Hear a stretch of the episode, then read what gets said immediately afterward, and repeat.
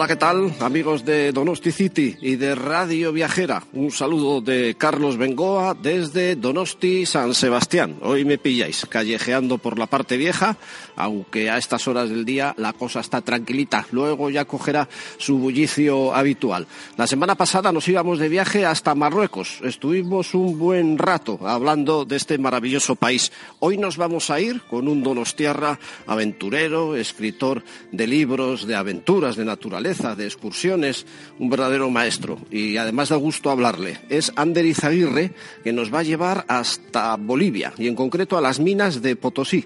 Precisamente de este tema, Potosí ha escrito un libro basado en una niña de 14 años explotada para trabajar en las minas. ¿En qué condiciones os podéis imaginar lo hacía? Otro tema, el mundo del surf. Vamos a hablar con otro experto en Donosti, Julen Larrañaga, que además ha viajado por medio mundo, que nos va a decir cómo está actualmente la cultura del surf en Donosti y sobre todo su playa de la Zurriola y de paso toda esa larga línea costera que tendríamos desde Vizcaya hasta las Landas. Hay muy buenas olas, esto se va sabiendo y cada vez hay más turistas de la cultura del surf que se acercan hasta Donosti. Luego vamos a cambiar la tabla de surf por las bicicletas. También en San Sebastián hay oportunidad de hacer excursiones, recorridos cómodamente en una bicicleta con muchas rutas ciclables de las que nos va a hablar y nos va a dar detalles nuestro buen amigo y otro experto en esta materia y gran comunicador como es Jesús Mari Alquézar. Y vamos a rematar la jornada cambiando las carretas de las minas, las tablas de surf, las bicicletas por otra forma de viajar hoy casi a nuestra gaviota, que nos suele llevar de sitio a sitio rapidita, rapidita, la vamos a aparcar, porque vamos a coger la escoba y nos vamos a ir de brujas, y en concreto a hacer una excursión a una zona en el lado francés, que está muy cerquita de San Sebastián, apenas a 40, 45 minutos, una zona de colinas y de cuevas, donde en su momento la Inquisición hizo una caza de brujas, pues realmente importante y desgraciada en este caso. Se ha hecho una película ahí, muy famosa de brujas Fugarramurdi. Así que todo esto nos lo va a presentar otro eh, experto, otra autoridad en estas materias, como es Ivonne Martín, escritor de novelas negras, también de guías de naturaleza y que conoce muy bien la zona de Zugarramurdi. Este es nuestro menú para hoy. He dicho yo que dejaba a nuestra Gaby de lado, pero bueno, al final que nos vaya llevando por la City, a ver si vamos encontrando a la primera. Ven aquí, Gaby. Gaby, por favor, eso es, formalita aquí, empezamos a trabajar. Espero que os guste el programa de hoy.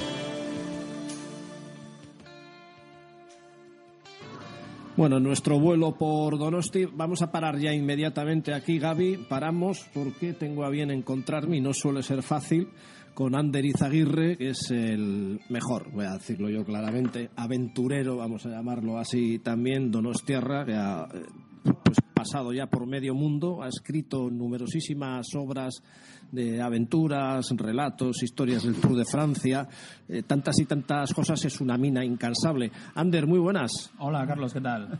Bueno, encantado de que estés por San Sebastián, que no suele ser fácil, por cierto. Sí, bueno, me pillas entre dos viajes, pero bueno, aprovechamos el ratito. Me gusta mucho. Esto es el campo base para mí, no tengo dudas de que siempre vuelvo aquí. ¿Cuántos libros llevas ya? Pues no, no sé, perdí un poco la cuenta, igual demasiados, pero bueno, es mi oficio, así que, lo que es lo que voy haciendo, no tiene más mérito que el de meter horas, ¿no? Tienes el premio Marca de literatura deportiva con historias del Tour de Francia, pero también has hecho muchos libros eh, pues sobre aventuras que haces por ahí fuera. Y bueno, danos la referencia de alguno para ir situándonos, aunque luego de lo que quiero que me hables es de Potosí, del que también has hecho un libro pequeñito. Pero venga, danos primero alguna pincelada de, tus grandes obras. Sí, bueno, yo soy periodista, lo que más he trabajado es la crónica internacional y, bueno, más que mis aventuras, que solo procuro dar la chapa solo a los amigos, lo que busco son historias Bueno, pues Potosí, por ejemplo, habla de la, de la infancia que trabaja en la minería boliviana, que es un caso pequeño para contar, bueno, todo un sistema de, bastante injusto de explotación de gente y tal. Eh, bueno, después escribió algún otro libro sobre Groenlandia, que se llama Groenlandia Cruje. Eh, escribió otro Cansasuelos, que sí es una travesía a pie por los Apeninos. Eh, y acabo de publicar Pirenaica, que es un, bueno, un libro de 14 crónicas de la cordillera de los Pirineos enlazadas en bici, ¿no? Un viaje en bici, pero contando historias con temas pirenaicos, ¿no? Desde las carreteras hechas por esclavos del franquismo hasta los osos, hasta de todo, ¿no? La, el románico, la guerra de los stops, cosas curiosas que me voy encontrando por el camino. Ya hablaremos en su momento también del tema más, más ciclista, que es algo que te ha apasionado también, porque yo desde pequeño yo creo que ya te conocía con una bicicleta encima, ¿no? Inseparable. ¿Sigues con ella encima? Sí, sí, la bici, bueno, pues fue mi deporte en el que competí y luego, mira, como no valía para ciclista, pues me hice periodista y por lo menos pude escribir pues Plomo en los bolsillos, que es un libro con historias del Tour de Francia y ahora este Pirenaica, que también, bueno, es un viaje que yo he hecho en bici, no para contar un viaje en bici, sino para buscar temas, ¿no? Pero la bici me sirve de, de excusa, de enlace y bueno, y de divertimento y de pasión, ¿no? Yo sigo saliendo en bici y bueno, pues sí, me gusta mucho incluso para desplazarme por la ciudad. Bueno, como serían infinitos los temas de los que nos podrías hablar en estos eh, programas, además encajan perfectamente porque es un programa de viajes y de aventuras, en definitiva, vamos a centrarnos en Potosí, en Bolivia, del que has escrito un libro, pequeñito eso sí, porque es un, libro de los del CAO que, que llamáis, de formato pequeño, ¿no? No, bueno, es un buen esto es majo, ¿eh? pasa de 200 páginas. Este ya es un trabajo ya, ya serio y le acabo de añadir un epílogo porque, bueno, para mí es un trabajo de muchos años. Yo empecé yendo ahí en el año 2009 a hacer un reportaje sobre los niños y las niñas que trabajan en las minas, ¿no? Esto era un poco el punto inicial. Lo que pasa que luego vi que alrededor de ese mundo, bueno, se pueden explicar muchísimas cosas que creo que nos incumben a todos, ¿no? De cómo funciona a veces el sistema de trabajo, cómo es una explotación de personas, pues bueno, bastante, en situación bastante débil. Y está volviendo a Bolivia, a, las minas del Cerro Rico de Potosí, que es un sitio mítico, ¿no? La montaña de la que salía toda la plata de Potosí, por eso se dice que algo vale un Potosí cuando es muy valioso, ¿no? Y bueno, he estado volviendo ahí varias veces. Ahora, bueno, publiqué el libro hace un año y pico y ahora acabo de estar otra vez en Bolivia, bueno, visitando otra vez pues a las familias de las minas que ya conocía.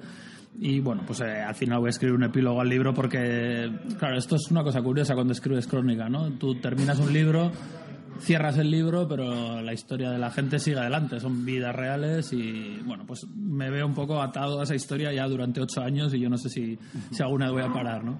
Sí, siempre pasará además que dices, ay, podía haber añadido esto, seguro que ahora ha cambiado un poco la situación allí. De efecto, son eh, obras o libros, experiencias que no se cierran. Pero bueno, ¿qué es lo primero que nos encontramos al llegar a, a Bolivia en general? ¿Qué tipo de país es? ¿Cómo es la gente? Bueno, si llegas a La Paz, por ejemplo, donde llegamos mucho, lo primero que te encuentras es el mal de altura, porque aterrizas a 4.000 metros. Es una transición muy brusca a una altura muy alta y hay que tener mucho cuidado. Esto no es una broma, ¿no? Eh, bueno, yo nunca he tenido problemas. He pasado los primeros días pues, en La Paz, que está a 3.600 metros, eh, pues con leves dolores de cabeza, con cansancio. Eh, bueno, y el resto del viaje estás también un poco cansado, un poco tocado, pero hay gente, yo, bueno, tengo un amigo que estuvo a punto de morir allá con un edema, ¿no? O sea que no es, no es, sí, no es una tontería, o sea, hay gente que lo pasa mal, entonces, bueno, pues si vas a Bolivia, que tener un poquito de precaución con la altura, tampoco hay que volverse paranoico, pero... Hay que hacerse, perdón, algún chequeo médico por si acaso. No, no, no, no hay ninguna, ni que estés en buena salud ni mala, no te va a afectar. Bueno, es algo que tengas un problema, una enfermedad previa grave y allí se te. Pero no, en, principio. Eh, lo único que tienes que hacer es estar tranquilo los primeros días, moverte tranquilamente, eh, te dan infusiones de coca que, bueno, que te, te entonan bastante. Hay unas pastillitas que te dan ahí en las farmacias si, si tienes algún síntoma y, tener mucha paciencia y bueno, pues normalmente a la mayoría de la gente no le pasa nada más que unas molestias que sí, hombre, que, son un poco una pega, ¿no? Pero bueno, al cabo de unos días ya haces vida normal y te puedes mover por el país, por ese altiplano andino que es la parte de Bolivia de la que estamos hablando. Eh, bueno, y dicho lo cual, aparte del mal de altura, la gente en sí como es, eh, es gente pobre en general, ¿qué nivel económico hay? Sí, bueno, yo es un país al que le tengo un cariño enorme, ¿no? Y por eso he vuelto ya bastantes veces. Eh, sí, es un país, pues, eh, probablemente el más pobre de Latinoamérica o el segundo. Eh, pero ha mejorado mucho estos años. Bueno, sigue siendo un país para nuestro estándar, pues bueno, con un nivel de vida bajo, pero es un país súper agradable, al menos para mí, para viajar. La gente es muy amable y yo la verdad es que me siento allí como en casa, ¿no? Ya tengo amigos en La Paz, en Potosí sobre todo. Y pues sí, pues igual en otros países estás un poco más atento, conoces menos el entorno, estás un poco más descolocado, pero yo en Bolivia la verdad es que ando tranquilísimo. Y bueno, es un paisaje espectacular el del altiplano, un paisaje duro, muy, o sea, 4.000 metros pues no hay prácticamente vegetación, es un paisaje frío, ventoso pero bueno, tienes pues el Salar de Uyuni, los Andes con esos volcanes nevados, eh, propio Potosí, que es una ciudad colonial a los pies del Cerro Rico muy, muy impresionante. Bueno, es un, un viaje muy, muy recomendable. Bueno, vamos ya a Potosí. Eh, ¿Qué fotografía nos harías de Potosí al llegar? Indudablemente hay todo gira en torno a las minas, ¿no? ¿O no? Sí, sí, sí, Bueno, de hecho hasta se imponen físicamente, ¿no? Porque el Cerro Rico, que es la famosa montaña de plata que encontraron los conquistadores españoles en el siglo XVI, pues es una especie de gigantesca pirámide roja que, bueno, en cuanto te acercas a la ciudad ocupa todo el cielo, ¿no? Es una pirámide perfecta. Y la ciudad, bueno, tiene una historia muy curiosa, porque en ese lugar no, eh, de manera natural no debería haber casi nadie viviendo a 4.000 metros, ¿no? En un sitio en el que no crece nada, es muy árido, muy ventoso, muy desagradable pero que pues alrededor de las minas que dieron mucha riqueza se creó una gran ciudad colonial que llegó a ser la tercera más poblada del mundo, o sea, allí perdida en un páramo a 4.000 metros, ¿no? Entonces la ciudad está como a los pies del cerro, en la mismísima base, y bueno, pues se nota muchísimo la influencia de la minería en la, vida de Potosí, y bueno, pues eh, eh, es una zona, la de la montaña, muy contaminada, que está muy, muy mal, hay muchos derrumbes, eh, están intentando prohibir que sigan excavando, pero bueno, eh, hay mucha gente trabajando allá. Las visitas a las minas, bueno, eh, yo como estaba haciendo mi investigación, pues entré muchas veces con mineros y bueno, pues es muy impresionante, ¿no? Son galerías muy sinuosas, muy estrechas, muy oscuras. Hay bolsas de gas, eh, no hay una seguridad industrial como puede haber en empresas modernas. Es un sitio bastante peligroso, ¿no? De todas maneras, hay también agencias que organizan tours turísticos por las minas, por sitios un poco más controlados y bueno, yo no lo he hecho nunca, pero bueno, la gente suele quedarse bastante contenta, ¿no? Con esas visitas con los propios mineros que trabajan también un poco de, guías turísticos, ¿no? Desde siempre ha sido la principal fuente de riqueza de, la propia ciudad, de Potosí, vamos. Sí, Potosí existe por las minas, eso está, es evidente. Lo que pasa que después... ¿Y cómo no se cuida más? Eh, tanta pobreza hay que no son capaces de... Bueno, una mina es una mina, claro, y el trabajo de una mina es el trabajo de una mina, pero luego me llama la atención que exploten a los niños, ¿no? Sí, ahí ese es el problema gordo de Potosí de Bolivia, es lo que yo intento explicar en el libro, ¿no? Que el sistema, ahí se ha generado muchísima riqueza, pero no se ha quedado nada allí. Todo ha sido un sistema de explotación muy bestial, o sea, uno de los ejemplos de rapiña más evidentes del sistema económico mundial eh, durante siglos han salido toneladas de plata y mucha riqueza, pero siempre explotado por gente que, bueno, eran oligarcas de la minería, que tenían sus palacios en París, en Zúrich, se llevaban todo y en Bolivia no quedaban nada. Entonces allí no hay hospitales, no hay escuelas, la propia ciudad está hoy en día en muy mal estado y nunca se ha invertido. Esa riqueza ha salido siempre fuera, ¿no? Y de hecho, hoy es, el, es, el, es la época ahora en la que el Cerro Rico está incluso desmoronándose, está a punto de perder su título como patrimonio mundial porque bueno pues porque sigue la minería sigue habiendo derrumbes incluso la, forma piramidal puntiaguda típica que está en el escudo de Bolivia es el icono de Bolivia esa pirámide de, minas no se está desmoronando hay derrumbes eh, poco antes de llegar nosotros eh, habían desaparecido dos mineros que no estaban dentro de las minas estaban fuera pero se hundió de repente el suelo se abrió un cráter de 40 metros y murieron allí sepultados no y claro, la gente dice, oye, vamos a preservar esto, que es lo que nos ha dado riqueza, pero bueno, no, no hay recursos. ¿no? Es un ejemplo de una ciudad muy pobre, muy maltratada, es la ciudad más pobre de, Bolivia cuando ha tenido los mayores recursos. ¿no? Y yo escribo un libro para intentar explicar esto, ¿no? Porque donde hay las mayores riquezas tienes casos como el de una niña de 14 años trabajando en la mina, que fue un poco el punto de partida de mi trabajo. ¿Y qué tipo de trabajo era, era ese? Es que cuesta ver, bueno, la portada del libro, eh, entiendo que es la, niña ahí como tirando de una vagoneta, ¿no? Eh, ¿Qué tipo de trabajo hace? ¿De qué hora a qué hora? esa es otra. Bueno, la niña ahora ya tiene 22 años, ya no es tan niña, pero yo la conocí con 14 y estaba pues en un momento bastante terrible de su vida, ¿no? Su padre había muerto por silicosis, como mueren muchos mineros a los 30, 35 años, porque respiran el polvo este cargado de sílice. Y ella pues le tocó por ayudar a la madre, a los hermanos, bueno, pues entraba de noche, a, empezó empujando vagonetas, ¿no? En unas galerías muy peligrosas, ya digo, o sea, son muy agobiantes, ibas por ahí casi a cuatro patas, muy, muy, asfixiantes, es un laberinto eso, hay muchos derrumbes, y ella lo que hacía era, con otros mineros, pues empujaba las vagonetas cargadas de mineral hasta el exterior y luego las, las descargaban en un camión, ¿no? Eh, claro, ella además, siendo una niña de 14 años, tenía otros riesgos añadidos, que era, bueno, otras niñas de su edad que andaban por la zona, pues habían sido violadas, ¿no? O sea, hay mucha violencia sexual, hay, hay una impunidad absoluta en casos de malos tratos, de violencia sexual, de violaciones. Y bueno, pues era un entorno muy terrible, ¿no? Y ella, bueno, se ha empeñado todos estos años en, seguir estudiando, en intentar salir de allí. Y bueno, yo vi que este personaje era alguien muy, muy potente, incluso militaba en asociaciones de menores eh, trabajadores que mandaban sus reclamaciones al ministerio, consiguieron cambiar la ley. En Bolivia ahora la ley permite trabajar a los menores de edad. Pedían protección, seguros médicos, contratos, porque no los tenían. O sea, era una chica impresionante. O sea, trabajaba de noche en la mina, estudiaba, eh, reivindicaba y así ha seguido, ¿no? Entonces yo estos años lo que he hecho ha sido un poco seguir su trayectoria pues hasta los 22 años que tiene hoy. Trabajar y lo mismo para no ganar nada, ¿o sí? Bueno, eh, justo en esa época además no le pagaban, porque su madre, que era guarda, eh, bueno, en teoría le pagaban un sueldito, que eran como el equivalente a dos euros por cada noche que pasaba seis, ocho horas empujando carros, ¿no?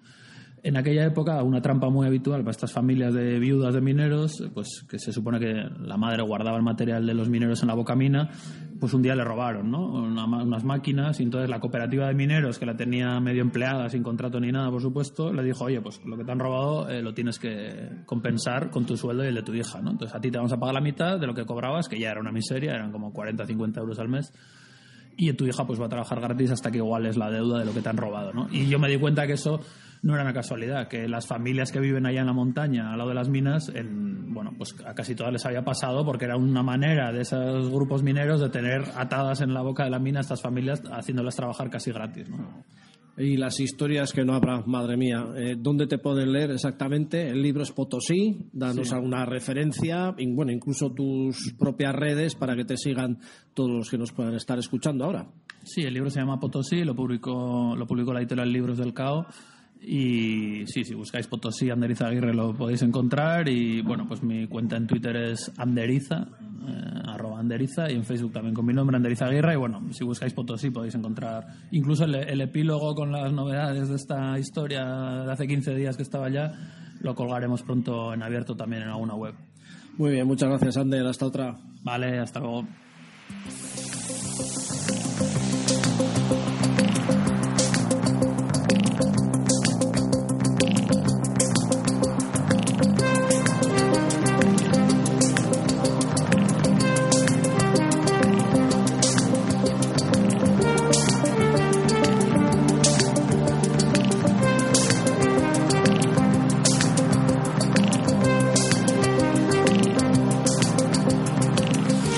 Eso es, Gaby. Mejor sitio imposible. Paramos aquí en la Paloma de la Paz, en Sagüés, que esto, pues, eh, una vez se creó, la nueva playa de Gros, la playa de la Zurriola, pues ha cobrado una vida espectacular a nivel de juventud. Hay un hotelito para los surfistas, hay una serie de bares, de establecimientos y muy buen ambiente aquí y es uno de los lugares más recomendables para ver la puesta de sol pues sobre todo la época ya de primavera, finales, eh, verano, cuando se ve meter el sol a la derecha del eh, Monte Urgul, por situarnos en la línea del horizonte y aquí pues hasta que se mete. Y bueno, pues eh, vemos ya de hecho como hay numerosos surfistas en este momento en la playa, todo el año hay actividad y me encuentro con alguien que sabe mucho de estas cosas. Bueno, yo creo que es un santo y seña para los donostiarras del mundo del surf. Julen Larrañaga, muy buenas, Julen. Muy buenas, Segurón, ¿qué tal? Pues aquí, disfrutando de estas vistas maravillosas, por situar a nuestros oyentes, eh, la Concha es lo que conocemos todos, pero eh, la otra playa, que está ganando mucha calidad y mucha actividad, como decía, es la de la Zurriola. Estaríamos viendo justo enfrente el monte Urgul con el Sagrado Corazón y los cubos de Moneo o los cubos del Cursal quedarían iluminados ya casi en este momento a nuestra izquierda. Pero decíamos que el surf es otra de las actividades en estos momentos importantes eh, dentro de la ciudad, ¿no, Julen? Bueno, sí, el surf ya se viene desarrollando desde hace muchos años en la antigua playa de Gros, ahora playa de la Zurriola y bueno, pues en los últimos 10 años pues ha cogido muchos adeptos, nuevos adeptos y, bueno, pues vamos, vamos, vamos surfeando aquí día a día, cada vez más gente. Y es una playa que ofrece olas durante todo el año, que es lo bueno también de este, de este tipo de, de deporte, ya que en muchos sitios el surf es temporal y nosotros pues tenemos la suerte de recibir, recibir mares en verano un poquito más pequeños y en invierno más grandes. Sí, pero llevamos unos años que el boom del surf es tremendo. No hay más que ver la cantidad de críos de, y castolas, de colegios de aquí, que incluso se les ofrece, creo, ¿no? Pues el poder ir practicando un día de surf, dos, para que les entre el gusanillo, entiendo, y durante todo el año. Además, esto se viene desarrollando de 10 años aquí, porque en la antigua playa de Gros, pues, pues justo eran 10 o 12 los que normalmente cogían olas, ¿no? Sí, está claro que bueno, el surf se ha socializado, diría yo. La gente antes, eh, por desconocimiento, igual no tenía tanto contacto y ahora, pues a raíz de, de, pues, de escuelas de surf, de la nueva playa, que es mucho más grande y mucho más, más cómoda, pues bueno, la gente siente un cierto atractivo, quizás a algo, quizás a algo que, que, que, lo había visto todo, durante toda la vida, pero había, había vivido un poco de, espaldas al mar. Los chavales lo prueban, hay mucha actividad en primavera y verano y luego, bueno, es un deporte que yo diría se autorregula un poquito. ¿eh? Parece que hay un boom y parece que hay un mogollón de gente esos meses estivales, pero realmente luego el invierno es duro y autorregula bastante y volvemos a ser, obviamente, más que hace 20 o 25 años. Pero bueno, de momento disfrutamos de una playa sin demasiada saturación. Bueno, ¿qué tipo de turistas suele venir? Bueno, de surfistas extranjeros, que ya no es cuestión de los de aquí, viene mucha gente de, Europa. Eh, para el que viene, ¿qué se encuentra? ¿Qué tipo de ola? Qué instalaciones tendría pues también pues, pues para estar por aquí cerquita en algún hotel o alguna cosa así parecida. Luego ya nos iremos ¿eh? a otros rincones de la costa vasca donde hay olas realmente conocidas a nivel mundial. Pero aquí, ¿qué es lo primero que se encontraría? Un belga, por ejemplo, que viniera, o un polaco, que me decías antes que también suelen venir.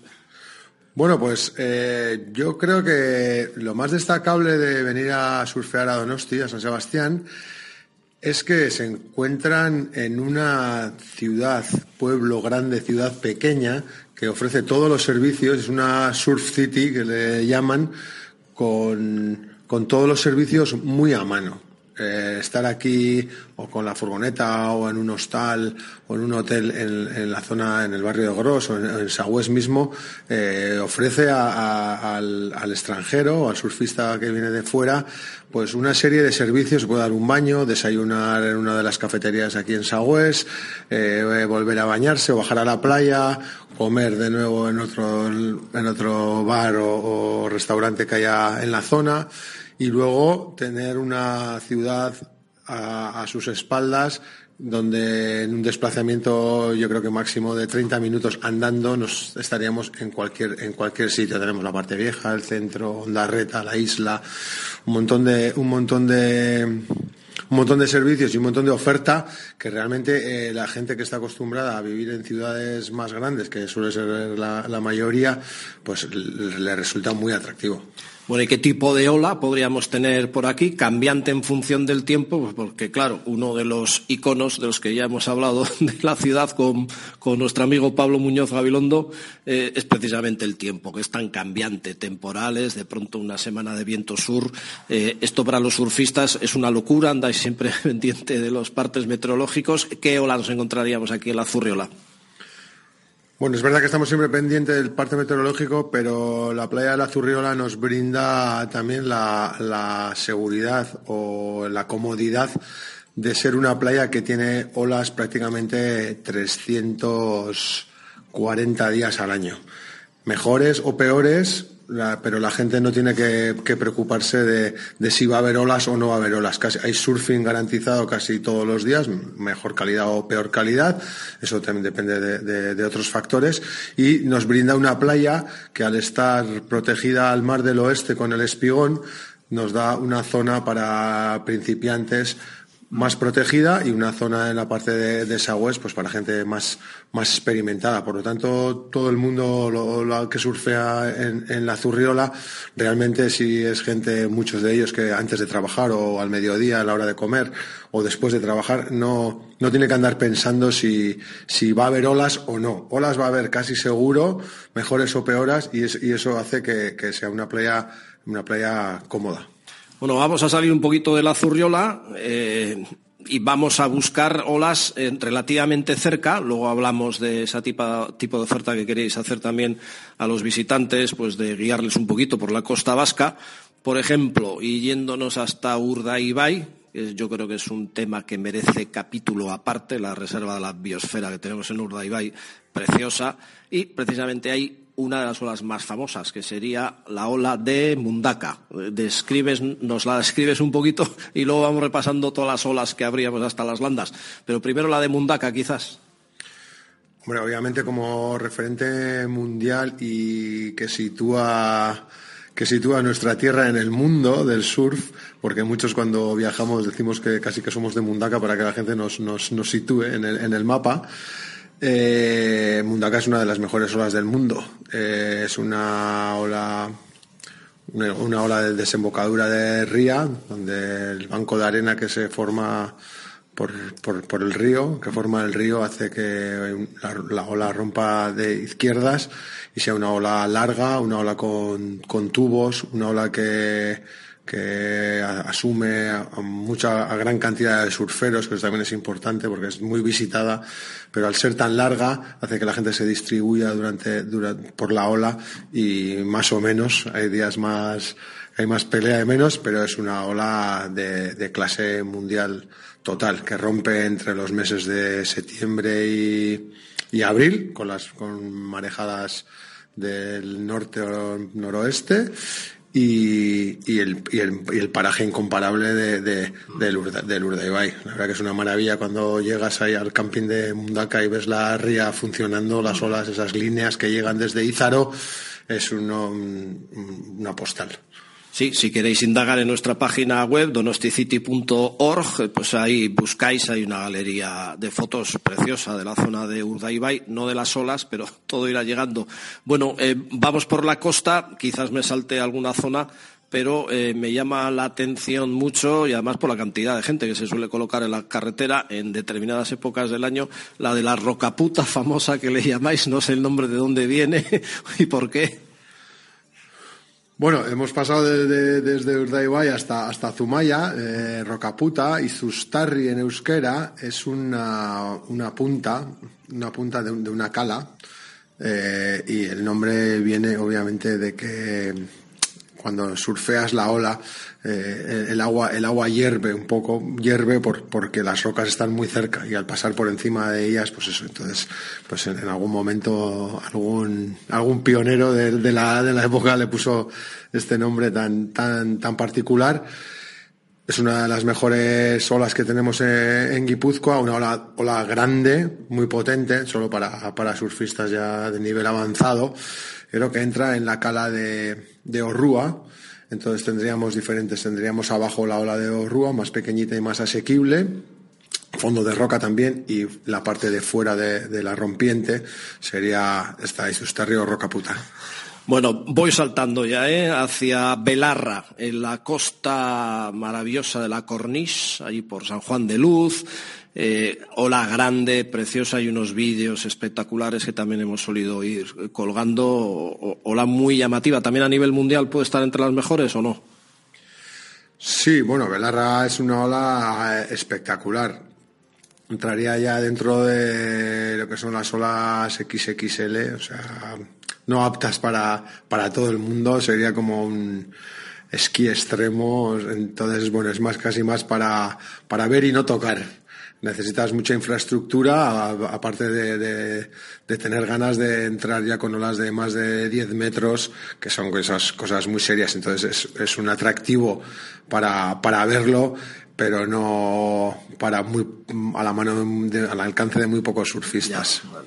Y la línea de playas de las Landas hay muy famosos los eh, campeonatos que hay a nivel mundial, eh, Cabretón, Osegor, toda esa zona eh, desprotegida, porque bueno, es directamente el mar, no hay ni un islote siquiera que pueda romper algo la, la ola, y es una enorme línea de, de, no sé si 100 kilómetros de longitud hasta Burdeos, preciosa también por sus playas. Y en cuanto a olas, ¿qué dirías?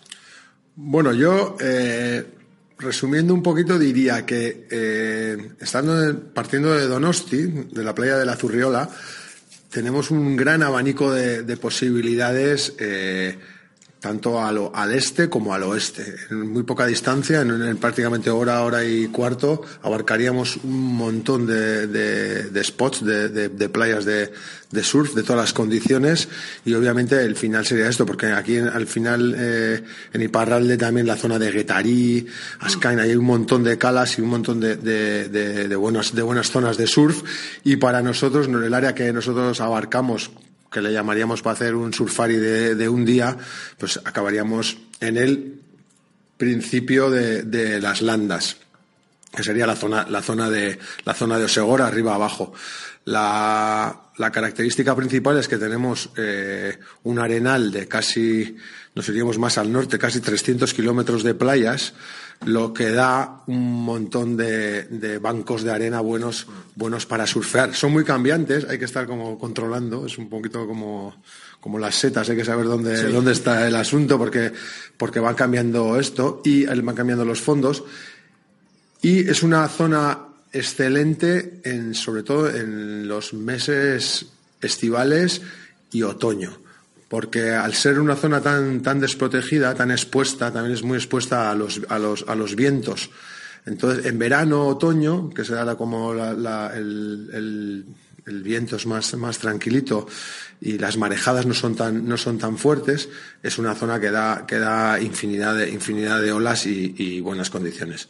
Bueno, vamos a volver aquí de nuevo a la Zurriola. Aprovecha la ocasión para decirnos en qué escuela surf estás, qué tipo de ofertas hacéis para los eh, visitantes, porque me hablabas antes de hacer eh, cosas guiadas, ¿no? Pues para llevarles a determinados sitios que no estén solamente aquí. Sí, bueno, nosotros tenemos aquí una nuestra escuela que se llama Free Surf Escola en, en en la playa de la Zurriola.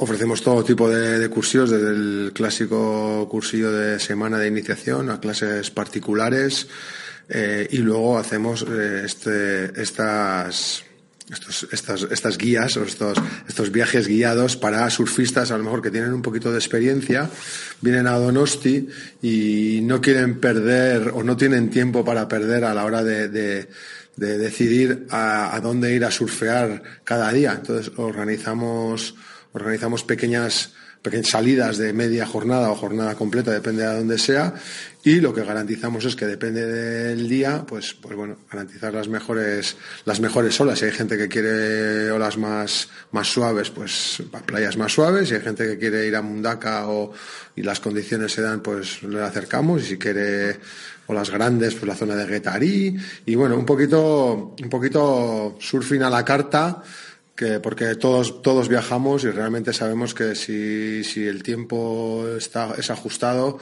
eh, muchas veces se pierde mucho tiempo en la carretera buscando la playa adecuada o, la marea la marea adecuada. Es lo que ofertamos. También hacemos salidas con, con stand up paddle en, los ríos aquí de la zona de tanto en el Urumea para que de una perspectiva completamente diferente de la ciudad de Donosti y otros ríos de, de, Guipúzcoa que, que son que son navegables y la verdad que son experiencias por lo menos curiosas y, bueno y damos otra otra perspectiva de, a la hora de, visitar la zona.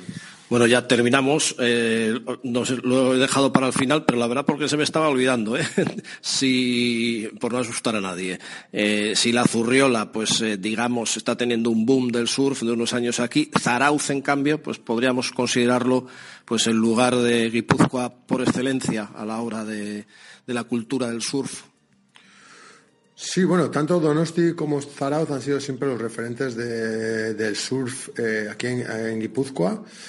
Eh, es verdad que la localidad, la localidad Zarauztarra, al ser a lo mejor más pequeña, eh, tenido, vamos a decir, más ayudas o bueno, la gente se ha, se ha volcado, se ha volcado más. A lo mejor ha sido más fácil hacer, hacer cosas. El consistorio, los campeonatos que se, que se promovieron en los años 80 ya eh, le dieron una, un, un auge a, la localidad. Tiene una playa también amplia de, de cuatro kilómetros casi.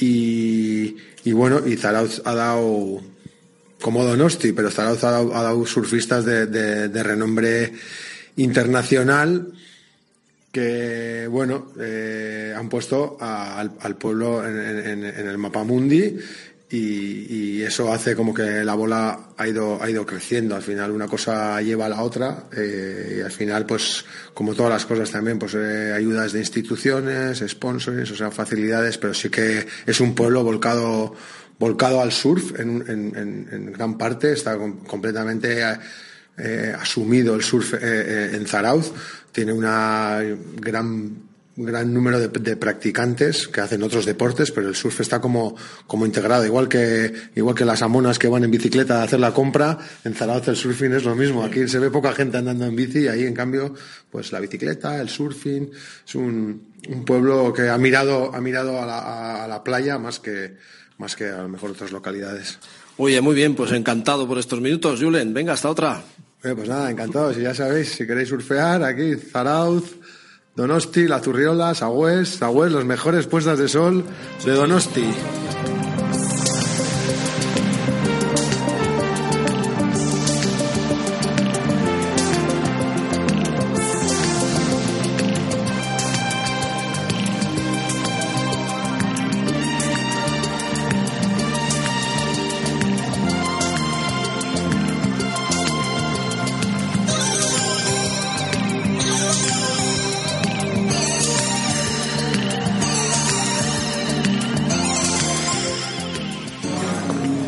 San Sebastián, sus estampas, sus paseos y de un tiempo a esta parte se está poniendo también de moda la bicicleta. Es una ciudad en la que podemos andar perfectamente y de hecho ya se empieza a ver mucha gente ir a trabajar en bicicleta con unos recorridos fascinantes que claro, nosotros los pasamos como más deprisa, pero que el visitante, el turista, pues tiene otro motivo para disfrutar de una ciudad muy ciclable, que creo que se llama así. Jesús Mario Alquezar, muy buenas tardes. Buenas tardes. Jesús Mario, recuerdo que ha sido muchos años presidente del Club Vasco de Camping, eh, un club que es medalla al mérito ciudadano de la, de la ciudad. Ha hecho numerosos recorridos, excursiones a nivel de comunicación. Es un auténtico fenómeno. Y eh, queríamos destacar pues, que San Sebastián es eso, una ciudad muy importante también para coger la bici y disfrutar y además yo soy súper aficionado a la bicicleta. Hoy mismo vengo de hacer una ruta, aunque repito, eh, recorridos por la ciudad con plena seguridad para conocerla mejor y para hacer ejercicio. Es un, empleo del ocio muy importante y yo siempre recomiendo que los que vengan en bici a San Sebastián o vengan sin bici, pero son aficionados, las pueden alquilar o coger las que tienen de, que existen en la red hay bicicleta normal y bicicletas eléctricas para intimar mejor con la, y conocerla mejor. Incluso sociedades que organizan recorridos para los turistas, bueno, incluso también para los donostiarras, eh, coger la bicicleta y tranquilamente dar un paseo por tal sitio. Sí, sin duda. San Sebastián además tiene una gran red de videogorris, tiene 70 kilómetros, tiene algunos déficits que estamos intentando trabajar para mejorarlo, que permite al visitante recorrer la ciudad a otro ritmo, pero para intimar mucho mejor, porque la bici se puede hacer todo más rápido y se ve lo mismo que caminando. Y no tienes que coger autobuses ni nada. Con tus medios, con los medios del pedaleo, el dulce pedaleo, el feliz pedaleo, puedes hacer muchas cosas, tanto en la ciudad como en los alrededores. Porque la, los alrededores es una, es una zona verde, es un, tiene un, todo es naturaleza, es un mundo rural que lucha por no desaparecer, donde se pueden hacer recorridos sencillos y también un poquito más fuertes, más deportivos, a la, que cada cual tiene que elegir el suyo, puede elegir el suyo. Yo recuerdo una vez en un debate radiofónico que hablábamos de la opción de que San Sebastián fuera pues como Ámsterdam, por ejemplo, una ciudad para las bicicletas. Eh, yo no me podía creer que se llegara a esto, primero pues por la propia mentalidad del Donostierra, que en ese momento no usaba la bicicleta, y segundo porque quieras o no es una ciudad con sus cuestas en determinados barrios. Tengo que reconocer que me equivoqué que en estos momentos está incluso el ciudadano pues ya cogiendo la bicicleta para ir a trabajar y que se organizan salidas para los turistas en, bicicleta. A pesar de las cuestas, sin duda, eh, hay zonas que son con muchas cuestas, pero el ciclista es deportivo, ¿no? Y luego hay que añadir que hoy en día se alquilan también bicicletas eléctricas y uno es mucho más fácil. Tenemos en lugares muy, muy interesantes, de esos que te quejan un, recuerdo, nosotros mismos, los donostiaras, cuando lo hacemos, no nos cansamos de volver y no digo nada para los visitantes. Tenemos el Monte Ulía, el Monte Igueldo, con una red de caminos, ciertamente tiene algunas cuestas, pero son cuestas, son cuestas muy cortitas, que además si uno no puede se baja y sigue caminando. Tiene grandes travesías sencillitas que van a sus alrededores, como la Donostia Orio, como la, la Vuelta a Donostia, tanto por, por pistas, pistas del mundo rural como por los Videgorris. 25 kilómetros viendo la ciudad desde otros ángulos y conociéndolo de forma diferente que el clásico paseo cuando llegas al centro de la ciudad. Vamos a hacer dos, uno por dentro de la ciudad, otro por fuera, muy breve. Eh, sé que te gusta el recorrido del río Urumea por el tema de ver los puentes. Descríbemelo un poquito así, que en bicicleta pues se tiene que hacer en un pispás. Eh, pasear por el río, vamos. Sí, la red de Videogorris, que el que venga tiene que cogerse el mapa de la red de Videogorris y luego hacer su itinerario. La, ruta del río es muy interesante porque hoy en día más el río se está cada vez promocionando más. La ciudad antes vivía de, espaldas al río y ahora vive de cara al río y hay un recorrido muy bonito que va que nos puede llevar hasta Hernani, hasta, hasta el pueblo limítrofe de Hernani por un lado y luego eh, siguiendo el simple río se podríamos ir todavía más pero ya no ya sería ya un, trabajo, una, labor más, más, más larga que puedes llegar todo el río hasta Goizueta, ¿no? Pero luego das la vuelta, das la vuelta y vienes por la otra vertiente y sigues el, famoso la que llamamos aquí en el País Vasco, bueno, en San Sebastián, que son las vías ciclables, ¿no? Y vas con toda plena seguridad y, vas a recorrer toda la ciudad desde la desembocadura del río, del río hasta poder ir hasta el nacimiento. Mira, no sabía que se pudiera ir hasta Hernani. Pues lo, lo, pienso hacer un día de estos. Y ya un poquito fuera de la ciudad, ¿por dónde nos recomendarías ir en bicicleta? A mí me gusta mucho la ruta que hay también por Videgorri, la parte, o si no, por, por carretera del 30, es decir, para, especializada para las bicicletas, ir a San Marcos, a los puertos de San Marcos y Choritoquieta. Y de vuelta mm, también se ve todo el puerto, se ven las montañas y se puede, si uno quiere, para dar más, más interés al recorrido, descender a Rentería. Y en Rentería se coge otra ruta ciclable, bueno, más sería más importante podría ser que la, la tengo pensada al hacer, llegar hasta el pie de Peñadalla, allá Cuarría, donde están las famosas minas de Arditurri. Esa, esa quería yo que me dijera, sí. Esa, y eso es un camino, una, una ruta de 11 kilómetros lisa que, es imprescindible para aquel que quiere conocer un poco los alrededores, sobre todo por los paisajes, y luego se puede volver tranquilamente por el mismo camino. Pero es más, si uno está cansado, tiene la posibilidad de coger el topo, el euskotren en Oyarchun y así tiene más tiempo para pedalear. Qué maravilla, muchas gracias Jesús Mari. Para lo que quieras, aquí estamos. Muchas gracias, Agur.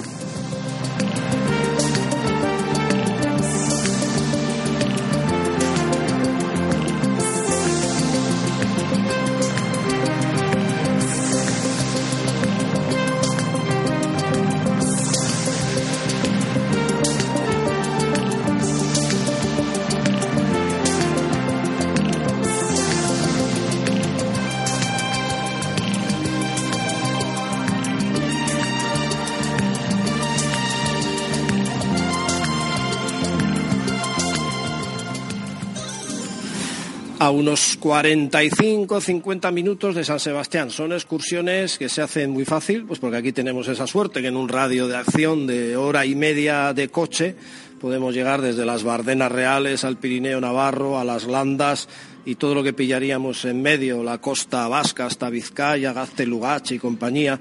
Pero bueno, ahora nos vamos hacia la frontera francesa una zona eh, ya no de monte puro como en los Pirineos, pero sí de colinas bajas, muy redonditas, muy suaves, carreteras que suben, que bajan, que serpentean y con unos atardeceres también maravillosos, unos pueblos de casas blancas con eh, balcones verdes y rojos, prácticamente todos ellos, y en uno de esos pueblos que es Navarra, sería casi frontera ya con, con Francia, Zugarramurdi, pueblo mítico por la brujería y todas estas cosas de antaño. Iván Martín, muy buenas de nuevo. Muy buenas, Carlos. También tienes un libro ambientado ahí, eh, exactamente el de Zugarramurdi. ¿Cómo es? Mira, no me viene el nombre a la...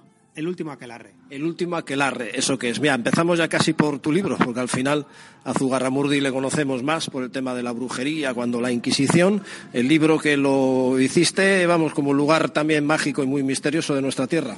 Sí, al final yo todos los libros los he enclavado en, lugares que para mí pues tienen algo que decir, ¿no? Que el propio entorno, que el propio enclave pues sea un protagonista eh, del, libro. Y desde luego Zugarramurdi pues me parecía que, tenía pues eh, ese algo especial, ¿no? Y desde luego eh, para buscar ese algo está el, pasado, claro, ese pasado brujeril o ese pasado de persecución de la Inquisición que acabó con, con 10, 11 vecinos quemados en la hoguera, pero, pero luego a mí me, entusiasma todo ese entorno que tiene en el que, como el, Pirineo en esta zona es mucho más bajo, se entremezclan los países. Eh, tú estás en Zugarramurdi y empiezas a andar y no sabes muy bien si has pasado al lado francés o no, ¿no? Y de repente llegas a un caserío y te empiezan a hablar en francés, te das cuenta de que estás, has pasado a Francia, llegas a otra, por ejemplo, hay, hay, una venta que yo en el libro la convierto en la venta de la curandera Maite, que en realidad es una venta fronteriza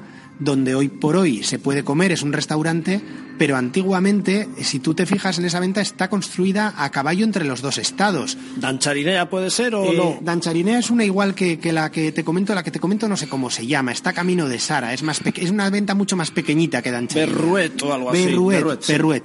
Y, y, entonces, en, en esta venta, claro, la mercancía en su día entraba por una puerta y salía por la otra de manera legal, ¿no? Y estaba, eh, era un contrabando tan, tan descarado y tan permitido, ¿no? Y todo eso eh, se sigue viviendo en el pueblo, ¿no? Y luego todas esas, esas pequeñas cuevas, aparte de la cueva grande de Zugarramurdi, esas pequeñas cuevas que salpican el entorno y que utilizaban los contrabandistas para esconder la mercancía, ¿no? Cuentan que, que Barandiarán en su día recibió una visita de bueno Barandiarán estaba exiliado en, en Jaca Barandiarán bueno pues uno de lo, el etnógrafo de, el principal etnógrafo de la de la bueno de la cultura, cultura vasca, vasca sí.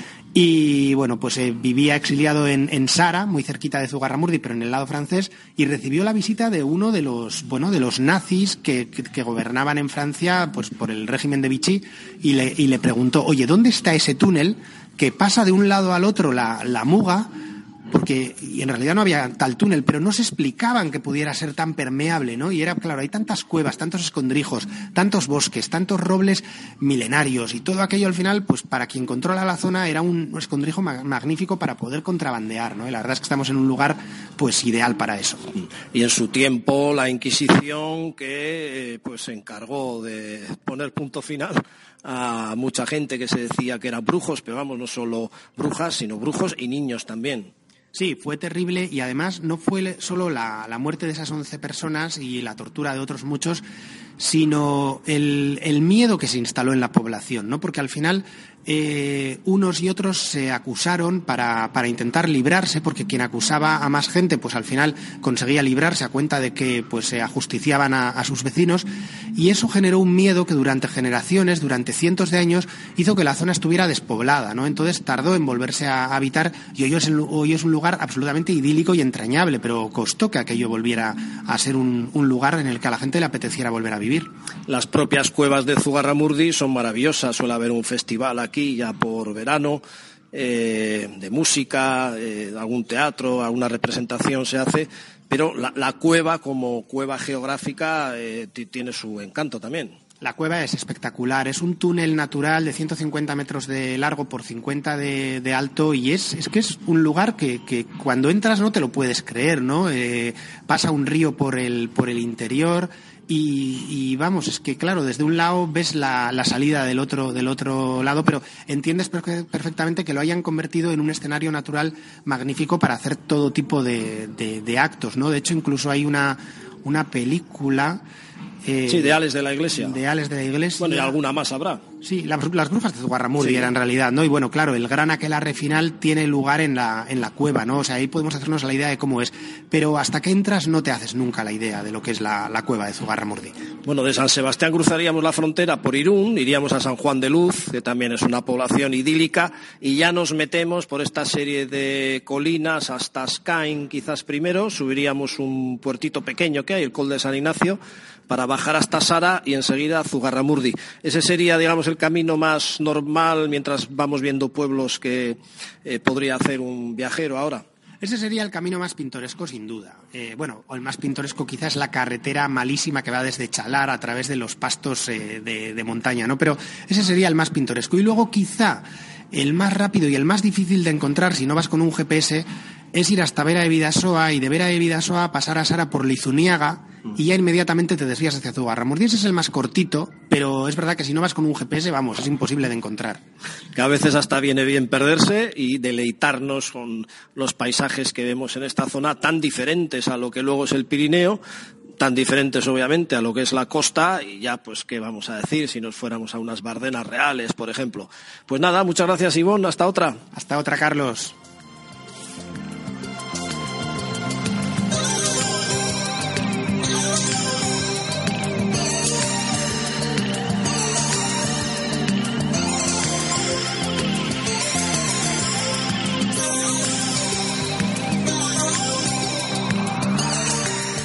Bueno, mejor que nos cuente Sonia Aguirre, la responsable de las maravillosas cuevas de Zugarramurdi. Muy buenas tardes. Hola, buenas tardes. Vamos a ver, Zugarramurdi, ya el nombre como que nos lo quedamos con el tema de brujas, de rituales, de inquisición, ¿es así? Sí, sí. Zugarramurdi es conocido por la caza de brujas que hubo aquí hace 400 años. La última y la más importante aquí en España. Y eso, un pueblo que está en la frontera entre Navarra y Francia, un pueblito pequeño, pintoresco, precioso, que recomendamos ver. Eh, ¿En el pueblo cómo se lleva eso? Pues bien, hay días en los que hay mucha afluencia de turismo y a la gente pues igual le puede molestar un poco, pero es de lo que vivimos, así que bien. Bueno, entramos ahora en las cuevas y así un poco qué descripción nos harías de lo que podemos ver. La cueva de Zugarramurdi no es la típica cueva que podemos tener en mente con estalactitas y estalagmitas. La cueva de Zugarramurdi es, otra cosa. Son tres galerías. La más grande mediría 120 metros de largo, eh, 10 de ancho y 12 de alto, si no me equivoco. Y ah, junto con la cueva lo que acompañaría es el río y el paisaje. Espacios muy amplios, un paseo que se puede dar, que vamos, puede parecer pequeñita la cosa, pero es un, bueno, es un paseito como de una hora bastante entretenido. Eh, tengo entendido que se hacen aquí conciertos, representaciones teatrales, algo así. Se suelen hacer conciertos, generalmente en la época de verano así, una vez al año más o menos se hacen conciertos. ¿Y qué capacidad tendría? ¿Cuánta gente puede entrar o cómo se acomodan? En, pues grande, no sé, el último concierto. Mil, el último concierto no sé si fueron 800 o así. La acústica anda muy bien en la cueva, principal, en la cueva principal. Sí, también es una zona toda esta de cuevas, ¿no? Sara, por ejemplo, eh, esta, de esta zona, ¿cómo la describirías? O sea, si tuvieras que, que, que enviar a un turista aquí, ¿qué, ¿qué, es lo primero que le dirías que va a ver? ¿Con qué se encuentra en Zugarramurdi, en Sara, Dancharirea? Con eh, monte, con, nat con naturaleza, tranquilidad y naturaleza. Y luego estarían eso, las cuevas de Urdaz y las cuevas de Sara, que son tres cuevas que están una al lado de la otra, pero son diferentes una, una de otra y cada una tiene su encanto. Alex de la Iglesia hizo una famosa película aquí, Las Brujas de Zugarramurdi. ¿Eso también ha tenido repercusión en la entrada de visitantes? Puede que haya ayudado, pero de antes también Zugarramurdi era ya conocido. -huh. Últimamente es más, no sé si ayuda la película o el libro también de Dolores Redondo, la trilogía. Pero... Sí, sí, es verdad. Uh -huh. Pero sí, últimamente sí que... Las redes sociales, que se llegan enseguida a todas partes. ¿Qué horarios tenéis para orientarnos también? Depende de la época del año, siempre se abre a once y media o las diez y media en verano y depende de la época del año. Cuanto más largo es el día o la luz del día, más, más largo es el, el Fenomenal. Y un museo de brujas que vamos a ver ahora, no lo he visto todavía, que voy a ver. Eso es, ahí se contaría de una forma más explícita o, o, más concreta la historia de aquí, desde el punto de vista de la Inquisición y desde el punto de vista de las víctimas. Fenomenal, muchas gracias.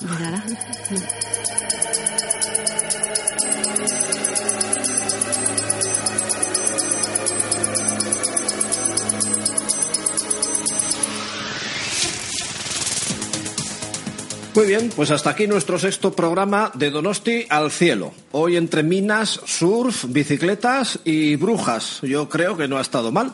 Recordar que nos tenéis en un montón de artículos, de planes, de galerías de fotos en nuestra web donosticity.org que en Facebook y en Instagram estamos como eh, Donosti City, que tenemos un canal YouTube, Donosti City TV, donde podéis ver nuestros vídeos, y que en Twitter nos podéis seguir en arroba donosti barra baja city.